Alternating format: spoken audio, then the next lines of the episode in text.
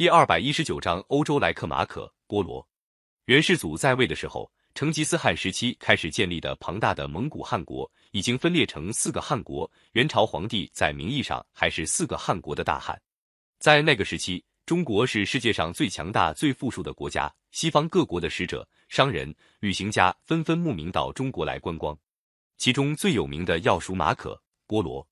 马可波罗的父亲尼古拉波罗和叔父马菲波罗。原来是威尼斯的商人，兄弟俩常常到国外去做生意。蒙古汗国建立以后，他们带了大批珍宝到钦察汗国做生意。后来那儿发生战争，他们又到了中亚西亚的一座城市布哈拉，在那儿住了下来。有一次，忽必烈的使者经过布哈拉，见到这两个欧洲商人，感到很新奇，对他们说：“咱们大汉没见过欧洲人，你们如果能够跟我一起去见大汉，保能得到富贵。”再说，跟我们一起到中国去，再安全也没有了。尼古拉兄弟本来是喜欢到处游历的人，听说能见到中国的大汉，怎么不愿意？两人就跟随使者一起到了上都。忽必烈听到来了两个欧洲客人，果然十分高兴，在他的行宫里接见了他们，问这问那，特别热情。尼古拉兄弟没准备留在中国，忽必烈从他们那儿听到欧洲的情况，要他们回欧洲跟罗马教皇捎个信，请教皇派人来传教。两人就告别了忽必烈，离开中国，在路上走了三年多，才回到威尼斯。那时候，尼古拉的妻子已经病死，留下的孩子马可波罗已经是十五岁的少年了。马可波罗听父亲和叔父说起中国的繁华情况，十分羡慕，央求父亲带他到中国去。尼古拉觉得让孩子一个人留在家里不放心，就决定带他一起走。尼古拉兄弟见了教皇之后，带着马可波罗到中国来。路上又花了三年多，在公元一千二百七十五年到了中国。忽必烈已经即位称帝，听到尼古拉兄弟来了，派人从很远的地方把他们迎接到上都。尼古拉兄弟带着马可波罗进宫拜见元世祖。元世祖一看尼古拉身边多了一个少年，诧异的问：“这是谁？”尼古拉回答说：“这是我的孩子，也是陛下的仆人。”元世祖见到马可波罗英俊的样子，连声说：“你来的太好了。”当天晚上。元世祖特地在皇宫里举行宴会欢迎他们，后来又留他们在朝廷里办事。马可波罗非常聪明，很快学会了蒙古语和汉语。元世祖发现他进步很快，十分赏识他，没有多久就派他到云南去办事。元世祖喜欢了解各地风俗人情，过去朝廷使者到各地去视察，回来的时候问他们风俗人情，都讲不出。马可波罗出去，每到一处。都留心考察风俗人情，回到大都就向元世祖详细汇报。元世祖听了，直夸马可波罗能干。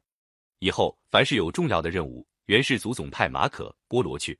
马可波罗在中国整整住了十七年，被元世祖派到许多地方视察，还经常出使到国外，到过南洋好几个国家。他在扬州待过三年，据说还在那里当过总管。日子一久，三个欧洲人不免想念家乡。三番五次向元世祖请求回国，但是元世祖宠着马可波罗，舍不得让他们走。恰好那时候伊尔汗国国王的一个妃子死了，派使者到大都来求亲。元世祖选了一个名叫阔阔真的皇族少女，赐给伊尔汗国国王做王妃。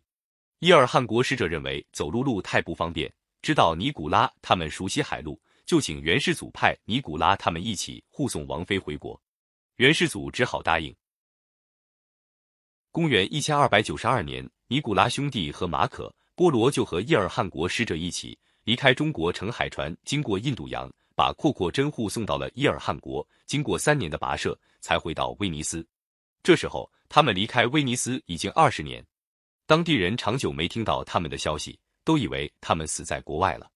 现在看到他们穿着东方的服装回来，又听说他们到过中国，带回许多珍珠宝石，都轰动了。